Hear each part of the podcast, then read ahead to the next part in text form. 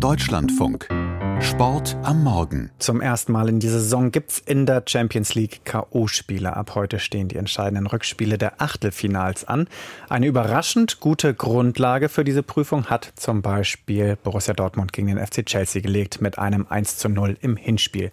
Marina Schweizer aus der Sportredaktion, warum wird diese Begegnung vorab zu einem so dermaßen ungleichen Duell hochgejatzt? Also ich glaube, weil so viele Beteiligte kaum glauben können, wie stark hier gerade Millioneninvestitionen und Erfolg auseinanderklaffen. Das zeigt sich an diesen beiden Teams ganz besonders deutlich. Fangen wir mal mit dem FC Chelsea an. Der Club, der ja gerade nicht ohne Grund schon mal als wilde Geldschleuder bezeichnet wird. Zwar nicht von Dortmund Sportdirektor Sebastian Kehl, aber der konkretisiert das Ganze ein bisschen sachlicher.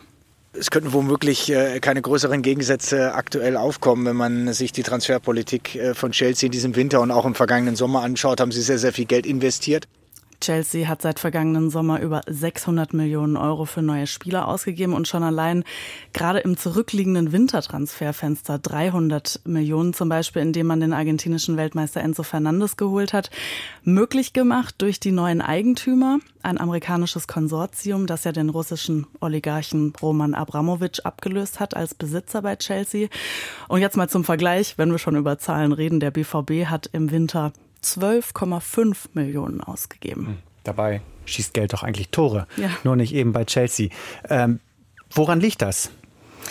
Also teure Spieler sind natürlich nicht automatisch eine Einheit, die dann auch erfolgreich ist. Und das hat der Chelsea-Trainer Graham Potter noch nicht geschafft. Chelsea liegt in der Liga-Tabelle gerade auf Platz 10 und damit weit hinter den Ansprüchen. Und der Trainer ist in der Öffentlichkeit auch schon angezählt. Und der Druck, der mit solchen Investitionen kommt, macht es natürlich auch nicht leichter. Interessant fand ich, was der Trainer der Dortmunder, Edin Terzic, als Erklärung angeführt hat, nämlich gerade diese Wintertransfers Transfers bei Chelsea.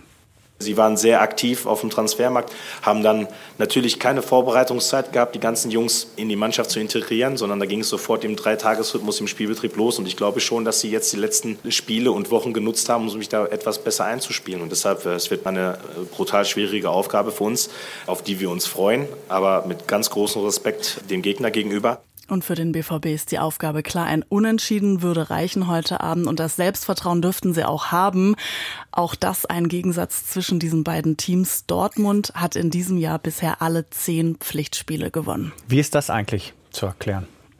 Ja mit einer Mischung aus verschiedenen Komponenten. Dortmunds Defensive, die ja über viele Jahre, kann man schon sagen, immer wieder Thema war, steht stabiler. Vorne gelingen teilweise sogar viele Treffer pro Spiel. Und es war auch beim Hinspiel gegen Chelsea oft Glück dabei, dass es eben am Ende Siege geworden sind, so oft jetzt auch in diesem Jahr. Und all das hat zu der Serie geführt, die jetzt so ein Hochgefühl verleiht.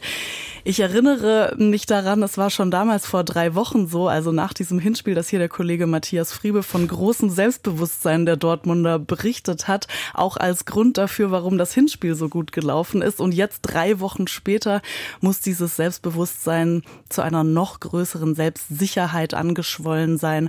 Aber der Trainer ist richtig bemüht bemüht, da die Erwartungen einzufangen. Es ist ein K.O.-Spiel. Wir selber wissen aus der Vergangenheit in dieser Saison, dass es manchmal nicht mal reicht, 2 äh, zu 0 zu führen in der 88. Minute um das Ding über die Linie zu bringen. Deshalb sind wir gewarnt genug. Wir haben gesehen, welches Potenzial diese Mannschaft hat. Ich glaube auch nicht, dass der Tabellenstand dem entspricht, was sie aktuell leisten. Sie haben da auch äh, wirklich in den letzten Wochen nicht die Punkte eingefahren, die sie eigentlich verdient gehabt hätten. Eine Unsicherheit gibt's noch. Dortmund Stammtorhüter Gregor Kobel hat seit dem Wochenende mit muskulären Problemen zu kämpfen. Erst heute kann entschieden werden, ob er spielt. Also 21 Uhr heute Abend Chelsea gegen Dortmund. Marina Schweizer hat uns auf den Stand gebracht. Vielen Dank.